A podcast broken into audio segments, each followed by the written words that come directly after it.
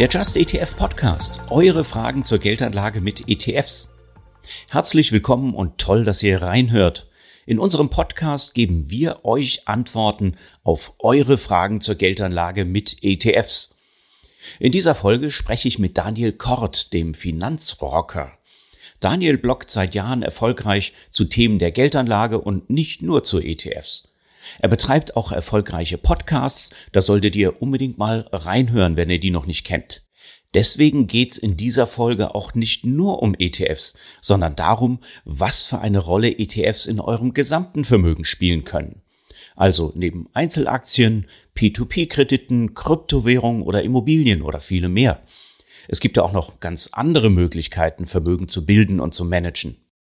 Wie sind nun diese Anlageklassen in puncto Ertragspotenzial und Risiko zu bewerten? Und bei ETFs lieber langweilig passiv oder auch mal ein Themeninvestment? Daniel hatte jede Menge interessante Antworten auf meine Fragen. Ach so, übrigens, mein Name ist Jan Altmann. Ich bin ETF-Experte beim Verbraucherportal Just ETF und seit über 20 Jahren im ETF-Markt am Start. Und noch eine kleine Anmerkung, bevor es losgeht. Alles, was wir sagen, ist weder Anlageberatung noch Produktempfehlung. Den Just ETF Podcast gibt es nämlich, damit ihr selber in Eigenregie eure Anlageentscheidungen treffen könnt. Jetzt geht's los mit der Aufzeichnung. Viel Spaß! Also Daniel, danke, dass du in der heutigen Folge dabei bist. Und hier kommt jetzt gleich auch meine erste Frage. Also bei uns bei Just ETF geht's ja immer um ETFs. Aber welche Bedeutung haben denn ETFs in deinem Portfolio? In welche Anlageklassen investierst du noch? Ja, erstmal moin moin aus Lübeck, Jan, und herzlichen Dank für die Einladung. Und äh, ja, die ETF-Frage, die habe ich mir tatsächlich schon 2014 gestellt. Da habe ich nämlich das erste Mal, äh, ich glaube, die dritte Auflage von dem Get Comma Buch gelesen.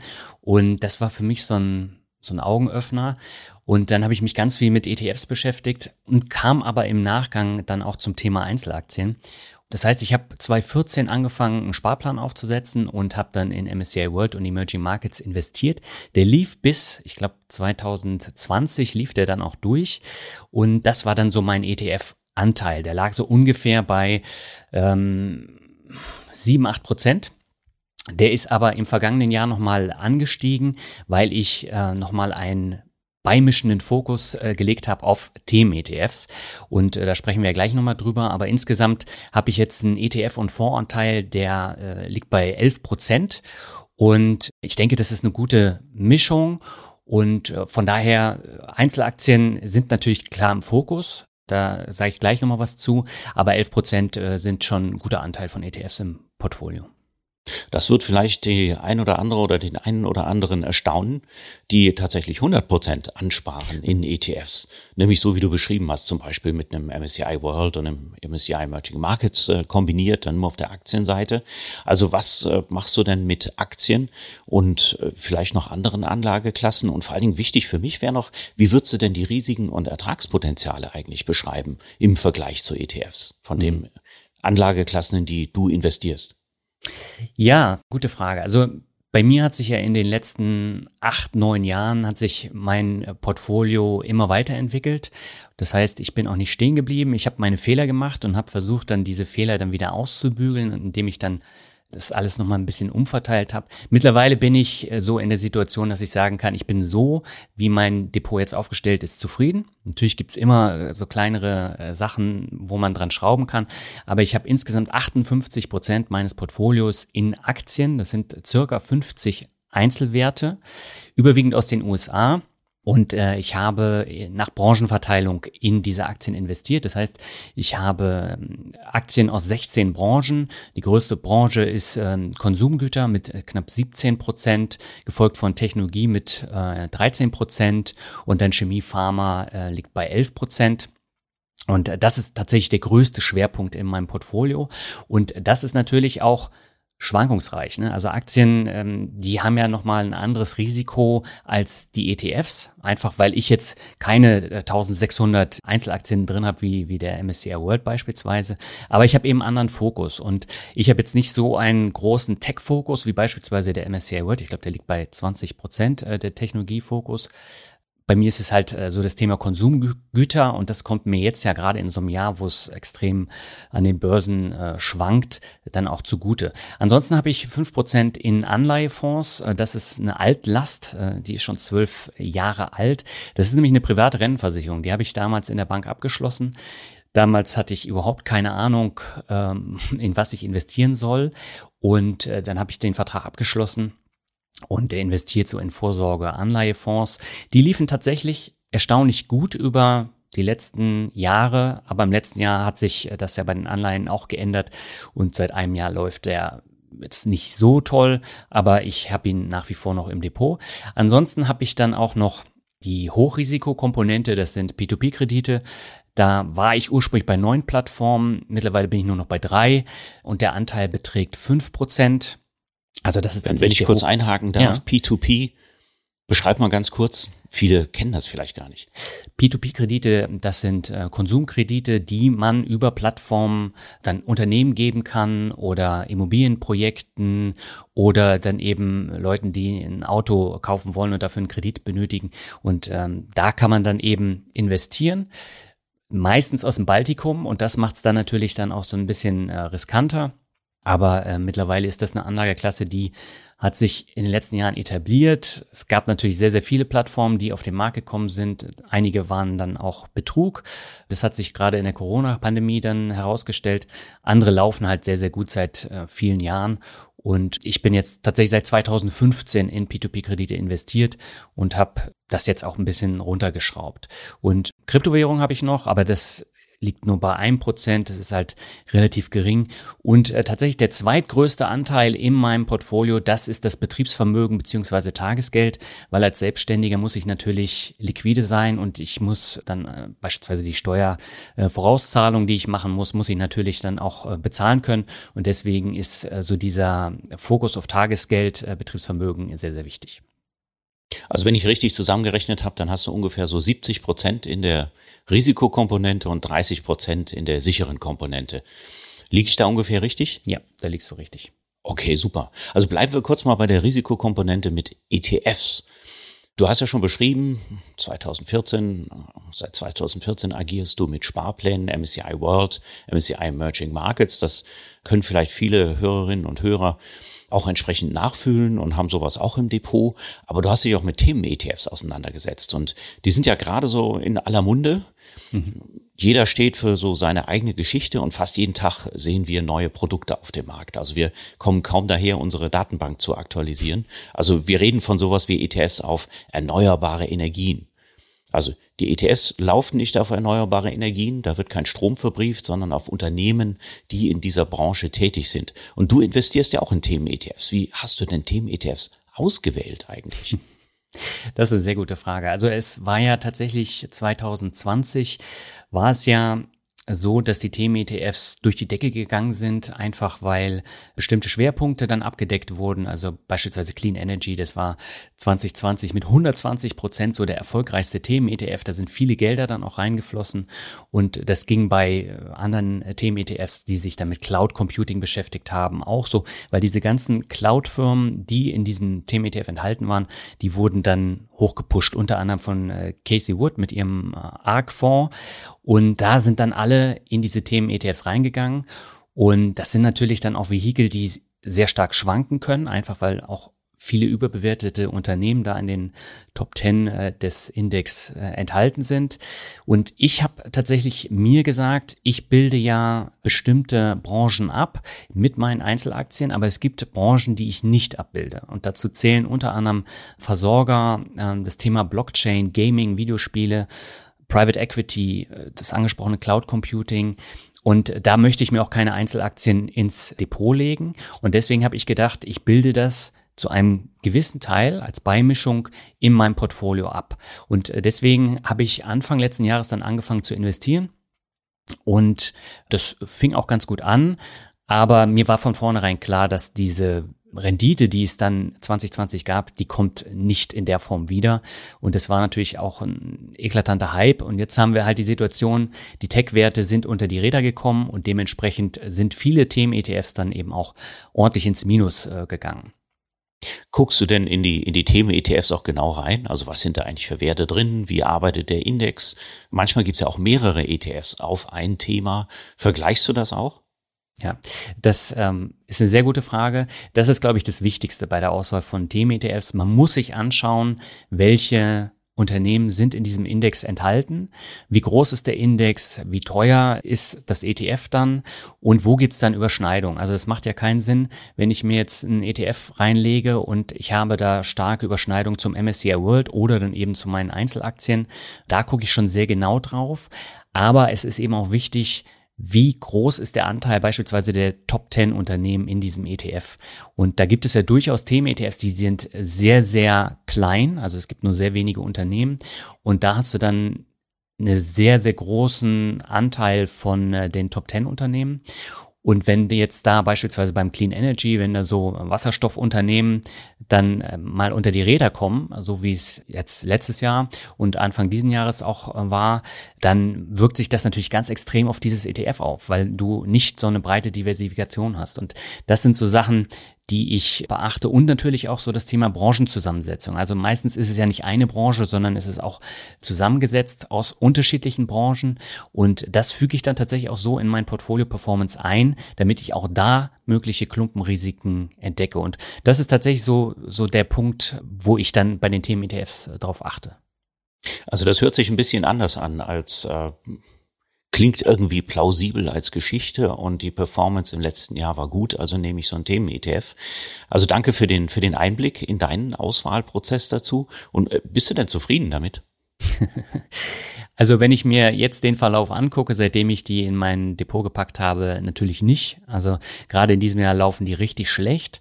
Aber man kann es ja begründen und äh, das liegt einfach in der Korrektur der Tech-Werte und gerade so dieser Cloud Computing Themen ETF, äh, der hat jetzt, ich glaube, minus 20 Prozent, seitdem ich ihn gekauft habe. Und der reißt das Ganze runter. Clean Energy genauso. Aber du hast es ja eben auch angesprochen, es gibt ja durchaus auch unterschiedliche Themen-ETFs mit dem gleichen Thema, also beispielsweise Battery Solutions, wo, wo dann Tesla drin ist. Äh, dann gibt es einen weiteren, da ist Tesla dann nicht drin oder nur ganz klein. Und das sind auch so Sachen, worauf man äh, dann achten sollte. Bei Clean Energy ist es genauso, da entwickeln sich ja auch weitere. Also momentan bin ich natürlich mit der Rendite nicht zufrieden, aber mit der Portfolioaufteilung bin ich zufrieden und ich habe auch nach wie vor jetzt nichts verkauft. Ich bleibe jetzt erstmal dabei, schaue mir das an und äh, es äh, bringt ja nichts, wenn ich dann jedes Jahr alles über den Haufen schmeiße, nur weil es mal schlecht läuft. Und das ist eben auch so, ein, so eine Geschichte, die musste ich mir über die Jahre erst aneignen. Wie langfristig würdest du die denn halten und würdest du vielleicht auch äh, ein oder anderen Nutzerinnen oder Nutzern Sparplan in so einem ETF empfehlen? Können Sie das vorstellen? Also grundsätzlich ist mein Ziel, langfristig dabei zu bleiben. Nun sind die Themen-ETFs natürlich auch schwankungsreicher. Es ist nicht gesagt, dass die dann auch wirklich so langfristig dann da bleiben, weil du hast ja gesagt, es kommt fast täglich ein neues ETF äh, oder neuer ETF auf unterschiedliche Themen raus. Und da werden natürlich auch einige nicht erfolgreich sein. Die werden dann wieder eingestampft, zusammengelegt, was auch immer. Und man muss da abwarten, wie sich das Ganze entwickelt. Grundsätzlich kann es aber sinnvoll sein, dass man sich jetzt ein, zwei Satelliten in den Sparplan packt, in Ergänzung zu einem äh, Core Depot jetzt auf, aus MSCI World und Emerging Markets oder All Country World, FTSE All World, ähm, dass man da dann einfach nochmal einen anderen Schwerpunkt ins Depot reinmischt, weil äh, natürlich beim Acqui oder beim MSCI World ist dieser Tech-Fokus natürlich vorhanden. Und da muss man dann auch äh, drauf achten, dass man sich jetzt beispielsweise nicht so ein Nestec 100 ins Depot legt, wo wir dann äh, Apple mit 13 Prozent, Microsoft mit 10, Amazon mit 7 Prozent haben und Tesla mit 5 Prozent. Und im MSCI World ist die Zusammensetzung ja fast genauso von den Top 5 und dann hat man dann einen Klumpen drin und äh, bei bestimmten Themen-ETFs hat man eben auch diesen Klumpen und da muss man immer drauf achten. Okay, also Klumpen beachten, angucken, was habe ich ansonsten noch für ETFs, sind nicht die Werte vielleicht sogar in diesen breiten Indizes schon entsprechend enthalten. Stichwort Tesla als sehr großer Wert spielt ja eben auch eine Rolle in vielen Themen ETFs. Manche investieren bewusst nicht in Tesla, habe ich auch schon gesehen, genau wie du, wie du sagst mit äh, Battery Solutions oder auch elektrische Mobilität oder begrenzen das Gewicht. Also ich muss genau hingucken, wenn ich so ein Themen-ETF auswähle und wahrscheinlich brauche ich auch einen längerfristigen Horizont, der dann ja. auch hoffentlich funktioniert mit so einem Themen-ETF, der dann nicht vom Markt verschwindet, wenn er gerade mal in einer Phase nicht so sehr im Fokus der Investoren steht. Jetzt äh, haben wir noch, sind wir Teil eines ganz anderen Trends, der möglicherweise auch der Grund ist, weshalb die euphorischen Erwartungen bei den Tech-ETFs so ein bisschen gelitten haben. Die wirtschaftliche Lage wird tatsächlich ungemütlicher. Und das hat auch mit dem geopolitischen Konflikt, äh, den Russland ausgelöst hat, mit der Ukraine zu tun. Und da werden zum Beispiel Energieträger wie Gas und Strom schnell, knapp und damit äh, sehr viel teurer. Was kann denn da ein ETF-Investor tun? Soll ich jetzt schnell noch einsteigen und in was? Das ist eine gute Frage. Also ich bin ja auch kein Hellseher und ich weiß auch nicht, wie sich die wirtschaftliche Lage dann entwickelt. Ich vermute einfach mal, dass die Inflation jetzt noch eine ganze Zeit so hoch bleiben wird und ähm, in den Medien hörst du ja jetzt auch, dass man jetzt schon Weihnachtsgeschenke kaufen soll, weil einfach die Preise dann im November, Dezember, wenn man die tatsächlich dann kauft, gerade so Techniksachen, dass es dann noch, noch teurer wird. Und dementsprechend hat das natürlich alles auch einen Einfluss auf die Unternehmen, also auf die Einzelwerte, die dann in so einem ETF äh, vorhanden sind. Und das muss man dann immer beachten, also ich äh, würde tatsächlich immer sagen, das beste Mittel dagegen ist eine breite Aufstellung, aber man muss natürlich gucken, dass man eben nicht nur Tech-Werte in seinem Portfolio hat oder diesen Tech-Schwerpunkt dann versucht so ein bisschen zu ändern. Und das sehe ich zum Beispiel an meinem Portfolio. Ich habe in diesem Jahr Werte ganz vorne mit, ja, ich glaube fast 30 Prozent. Ähm, die kommen dann aus Branchen, die in den letzten Jahren halt sehr, sehr schlecht liefen. Ne? Also Öl, Konsumgüter und äh, da kann man eben gucken, ob man nicht äh, tatsächlich dann so Consumer Staples dann mit in sein Depot reinnimmt, weil da Unternehmen übergewichtet werden, die jetzt profitieren in, in Phasen, wo Tech-Werte äh, nicht so gut laufen oder Kreislaufwirtschaft, Food and Beverage, äh, solche Sachen als Beimischung, einfach um äh, von den äh, Kursgewinnen da dann auch zu profitieren. Aber eher aus Gedanken der Diversifikation, ne? nicht ja, aus, ja, aus taktischen. Okay, denn mir hat es, mir hat ein Beispiel eben gefallen, wenn ich es gerade sagen darf. Es wird empfohlen, jetzt schon Weihnachtsgeschenke zu kaufen, weil dann eventuelle Knappheiten auftreten. Ich habe den Eindruck, dass das bei den Investments genauso ist, dass nämlich äh, die Investoren mit ihren Erwartungen in Sekundenschnelle sogar reagieren dass zum Beispiel Öl- und Gas-ETFs äh, im Wert nach oben katapultiert werden, was wir gerade aktuell sehen und was zum Beispiel mein Dividendenportfolio äh, eigentlich ganz schön polstert gegen, im Vergleich zu den letzten Jahren. Aber diese Preise, das ist ja alles schon eingepreist. Das heißt, ich kann hier eigentlich gar keinen smarten Trade mehr machen, weil die anderen das genauso erwarten wie ich und wahrscheinlich schon drin sind. Ja, da stimme ich dir auf jeden Fall zu. Aber es gibt ja bei den gerade Consumer Staples, da gibt's ja immer noch Unternehmen, die werden auch in den nächsten Jahren dann äh, weiter wachsen. Also wenn wir jetzt das Beispiel Walmart nehmen, die haben jetzt in den letzten Jahren äh, alles praktisch in das Online-Geschäft gesteckt und haben auch äh, die Gewinne dann ähm, nicht so gehabt, wie an der Börse erwartet wurde. Und das hat dann äh, dazu geführt, dass der Kurs sich nicht entwickelt hat. Aber in diesem Jahr, da trägt das das erste Mal richtig Früchte. Auch, dass das Online-Geschäft äh, funktioniert und die Leute in den Läden dann auch sind. Und ich war ja jetzt auch zwei Monate in den USA, habe mir das alles auch vor Ort dann angeschaut. Und das ist super interessant, sich das dann auch mal anzuschauen. Auch mit den Lieferketten. Und gerade in den USA hat man eben gesehen, dass viele Regale komplett leer waren. Da, da wurde nichts nachgefüllt.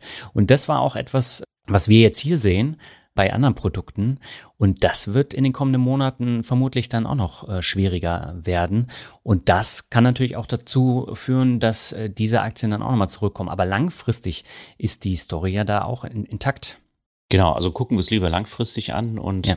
jetzt nicht taktisch noch eventuell zu spät in entsprechende Rohstoff-ETFs einsteigen. Und ja. äh, wenn ihr schon Dividenden-ETFs habt, äh, dann freut euch und äh, macht jetzt keine taktische kurzfristige Wette. Übrigens vielleicht noch eine Anmerkung, auch äh, sicherlich in, in unser beider Namen. Was wir hier machen, ist keine Anlageberatung und wir machen auch keine Produktempfehlung. Das vielleicht noch ganz kurz vorausgeschickt. So, jetzt gucken wir noch mal ein bisschen. Wir wollen ja keine Prognosen machen hier. Wir haben ja nur äh, grobe Ahnungen, die wir verfolgen können.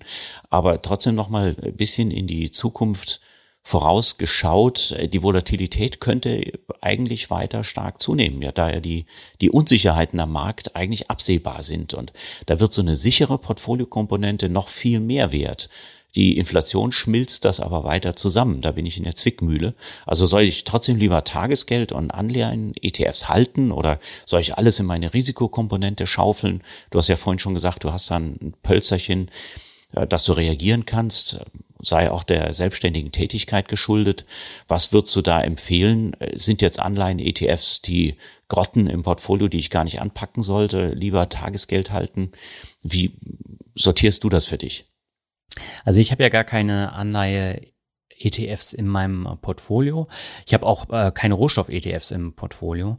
Grundsätzlich ist es halt wichtig, dass man äh, sich im Klaren ist, wie ist meine eigene Risikotoleranz. Und damit steht und fällt natürlich auch der risikoarme Teil im, im, Portfolio. Und bei mir ist es ja so, du hast es ja eben äh, sehr gut äh, zusammengefasst, 70 Prozent risikoreich. Und äh, das führt dann eben dazu, dass es dann auch ordentlich nach unten geht. Und ich rede hier nicht von ein paar tausend Euro, sondern es sind ein paar zehntausend Euro, die dann halt weg sind zumindest für ein paar Monate. Und das kann, kann sich ja auch auf Jahre ausweiten. Ne? Also wenn wir jetzt so den Zeitraum nehmen von 2000 bis 2008, äh, da waren die Aktienmärkte ja auch nicht, nicht so, wie wir sie jetzt im letzten Jahrzehnt äh, kennengelernt haben, sondern da gingen die dann auch immer nach unten. Und damit muss ich halt äh, klarkommen. Und wenn ich damit nicht klarkomme, dann muss ich halt dafür sorgen, dass in meinem Portfolio entweder mehr Tagesgeld drin ist, dann habe ich halt keine Zinsen, auch wenn die jetzt sukzessive erhöht werden. Aber da muss man sich, glaube ich, äh, nicht in die Tasche lügen. Da bekommt man keine Zinsen und es macht auch keinen Sinn, zu einer bulgarischen äh, Tagesgeldbank äh, zu wechseln. Das haben wir jetzt ja auch im Russland-Konflikt gesehen, was da passiert. Und man lässt es dann einfach auf, auf ein Tagesgeldkonto oder investiert in Anleihen-ETFs und äh, verzichtet halt auf die Zinsen, aber man kann halt besser schlafen. Das ähm, muss man abwägen. Und mehr Risiko gehen, weiß ich nicht. Also gerade wenn ich jetzt neu an der Börse bin und äh, ich packe einen Großteil meines Vermögens dann in ETFs und die schwanken halt jetzt die kommenden Monate oder Jahre dann noch mehr und ich fange ständig an hin und her zu traden, dann führt es auch nicht wirklich zu einer Lösung. Und das muss ich mir dann halt jetzt klar machen, gerade während äh, so einer Zeit, wo es, wo es extrem schwankt. Das heißt, ich habe jetzt eine Inflation von 6, 7 Prozent und die schmilzt mir also schon das ab, äh, wo ich eben keine Renditen erwarten kann, auch langfristig nicht, wie jetzt eben Tagesgeld oder Anleihen-ETFs. Soll ich da nicht lieber alles abziehen und vielleicht noch ein bisschen Risikokomponente verkaufen und so eine Immobilie kaufen? Ja, aber bei den Immobilien hast du doch genau die gleiche Herausforderung. Ne? Also die Immobilienmärkte in den großen Städten sind komplette Blasen. Also wenn wir uns jetzt München angucken oder Hamburg, das ist völlig überteuert. Selbst hier in Lübeck ja, sind die Wohnungen so teuer und die sind in den letzten zehn Jahren auch extrem gewachsen. Und es ist ja nicht gesagt, dass das immer so weitergeht. Also ich befürchte, dass da irgendwann auch nochmal so ein Einbruch kommen wird, wo die Immobilienpreise dann auch nach unten gehen. Und warum sollte ich jetzt alles verkaufen, in eine überteuerte Immobilie reingehen, die dann wenn jetzt die Zinsen sukzessive erhöht werden, vielleicht dann auch im Preis ordentlich nach unten geht. Da hast du ja genau das gleiche Problem. Also eine Immobilie, das ist eine Lifestyle-Entscheidung in meinen Augen, aber du hast ja auch ein hohes Risiko und du gehst ja da auch mit einer höheren Summe dann äh, gleich rein. Und das würde ich tatsächlich nochmal genauer abwägen. Also gerade eine einzelne Immobilie kann ja enorme Risiken beinhalten. Selbst wenn man es vermietet, kann immer noch eine Autobahn davor gebaut werden. Ja. Und wenn du kein gestreutes Portfolio hast, dann äh, lädt man sich da womöglich äh, enorme Risiken auf, die man eigentlich gerade vermeiden wollte mit der, ja. mit der vorigen Strategie. Genau, also dann, dann belassen wir es beim Thema Immobilien mal so. Du hattest vorhin erwähnt, also gerade wenn ich jetzt überlegen würde, mein Risikoprofil anzupassen oder zu sagen, gut, ich krieg keine kein Geld mehr, äh, keine Zinsen mehr auf dem Tagesgeldkonto, ich packe jetzt alles in Aktien, wie können unsere Nutzerinnen und Nutzer ihr Risikoprofil eigentlich selber einschätzen? Brauche ich da unbedingt einen Finanzberater oder was könntest du da vielleicht als, als Hilfestellung geben, so aus eigener Erfahrung? Also ich glaube, einen Berater braucht man nicht. Also das ist tatsächlich eine Mischung aus Erfahrung und aus Fehlern lernen. Also so war es zumindest bei mir. Und ich bin 2007 äh, damals in die Bank gelatscht und habe äh, Geld geerbt und habe das dann auch gleich dem Bankberater, Bankverkäufer in die Hände gegeben. Und äh, der hatte dann eine ganz, einen ganz tollen Fonds, der lief super duper. Einen richtig schönen ähm, Fonds von einer großen Fondsgesellschaft. Und äh, ich weiß gar nicht, wie alt der war, ich glaube ein Jahr oder so. Und äh, der ging nur nach oben. Und dann kam die Finanzkrise und dann hat er sich halbiert.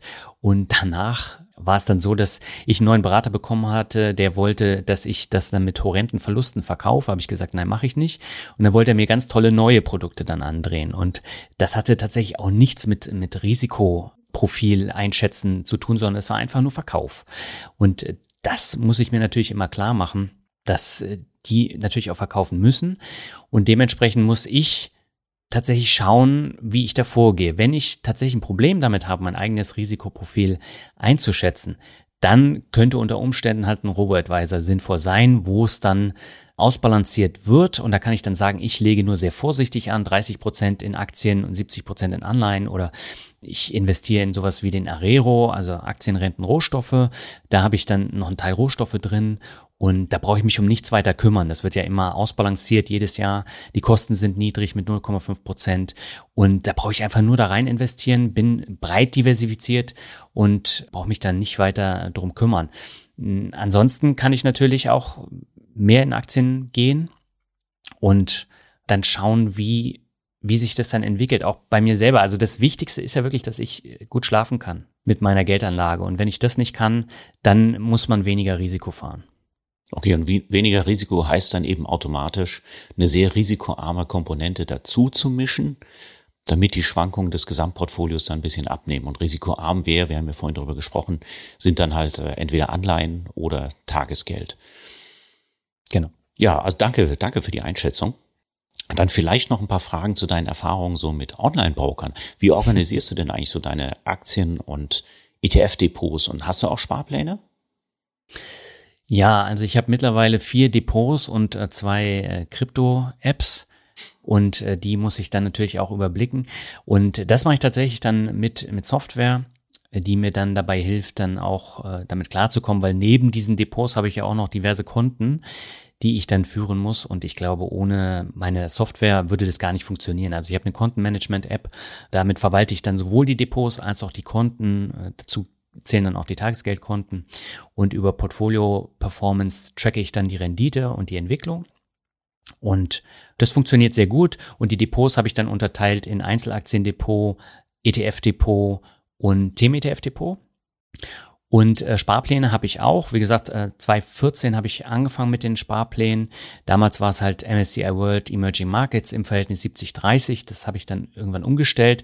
Jetzt investiere ich in den All Country World Index einfach, weil viel einfacher ist. Und dann habe ich noch zwei Einzelaktien, die ein bisschen höherpreisig sind und äh, da habe ich dann auch Sparpläne, die ich dann kostenlos besparen kann. Da ist es dann eben auch sinnvoll, dann so einen Neo-Broker zu haben. Ansonsten bin ich aber kein Fan von diesen günstigen Neo-Brokern, einfach weil die dazu verführen, dass man mehr handelt.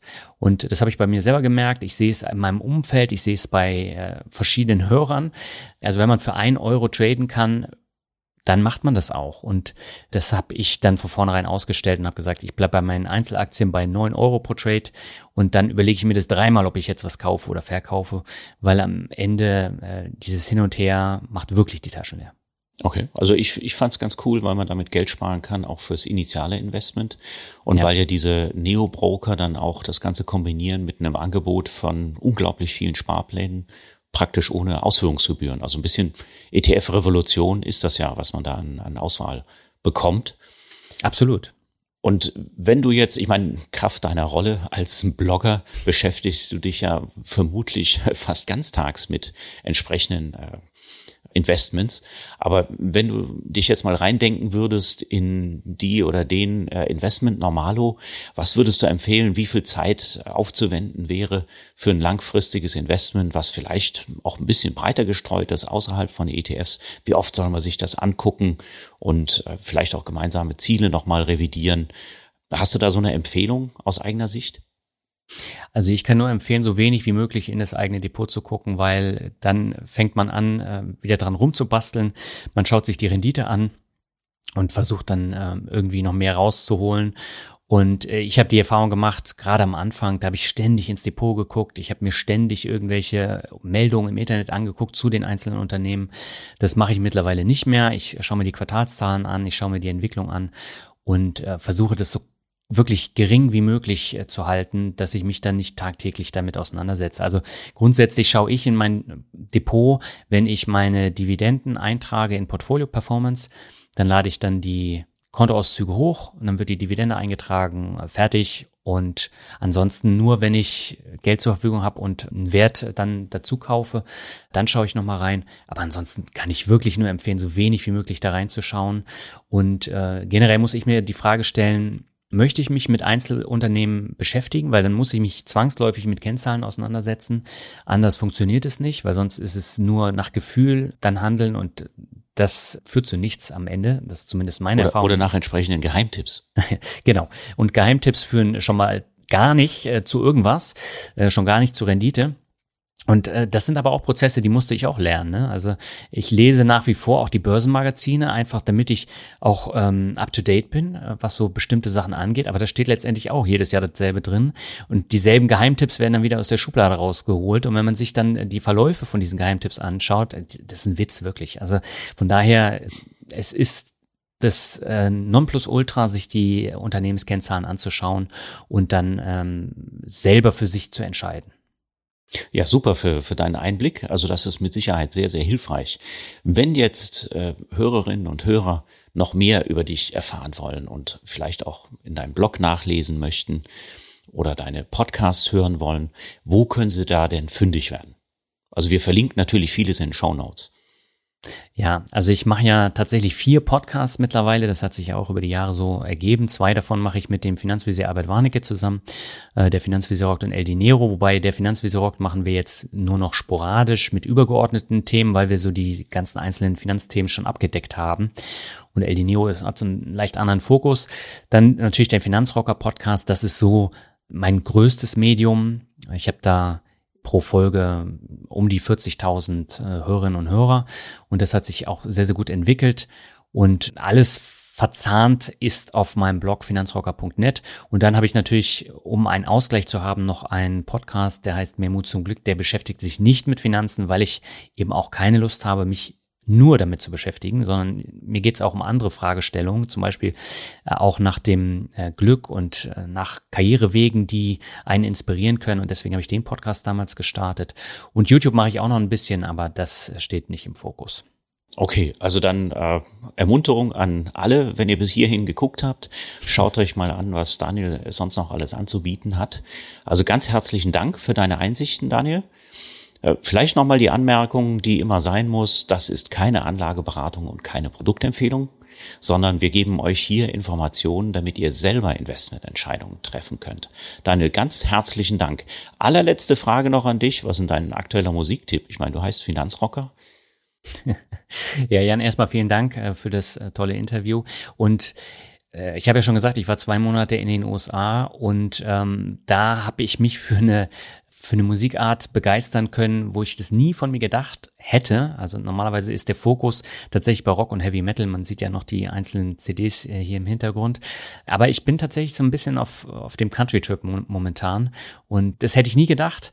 Aber das hat mit Rock ja auch zu tun. Und das ist einfach auch eine sehr entspannte Musikart. Und gerade in heutigen Zeiten, wo man mit schlechten Nachrichten halt fast minütlich bombardiert wird, ist es tatsächlich so eine Wohlfühloase, sich so diese Country-Sachen anzuhören. Ich habe danach tatsächlich ein besseres Gefühl, muss ich sagen. Und deswegen wäre das so mein, mein Tipp. Und das ist ähm, New Country, also nicht so dieser Standard-Country, sondern das ist so Pop-Rock-Country. Und ähm, das baut mich momentan immer auf bei den ganzen schlechten Nachrichten.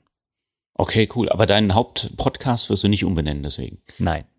Also Finanz äh, Countryman oder was auch immer, das würde nicht passen. okay, Daniel, ich wünsche dir alles Gute. Schöne Grüße nach Lübeck. Toll, dass du dabei warst.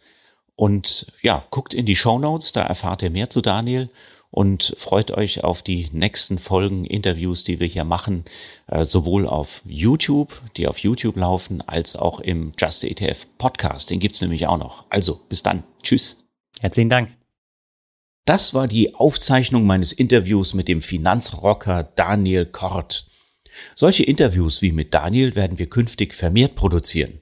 Abonniert doch unseren Podcast, damit ihr sie nicht verpasst. Außerdem haben wir auch kürzere Wissenshappen zu den brennendsten Fragen aus den Online-Seminaren für euch sowie frühere Aufzeichnungen unserer Just ETF Talks. Und noch viel mehr Inhalte findet ihr auf unserer Website justetf.com und auf unserem YouTube-Kanal. Kommt doch mal vorbei, die Links findet ihr in der Podcast-Beschreibung. Da gibt es eine Menge weiterer Aufzeichnungen von früheren Online-Seminaren und Infos zu wirklich allen Themen, die euer ETF-Herz höher schlagen lassen. Wir freuen uns auf euch. Bis zum nächsten Mal.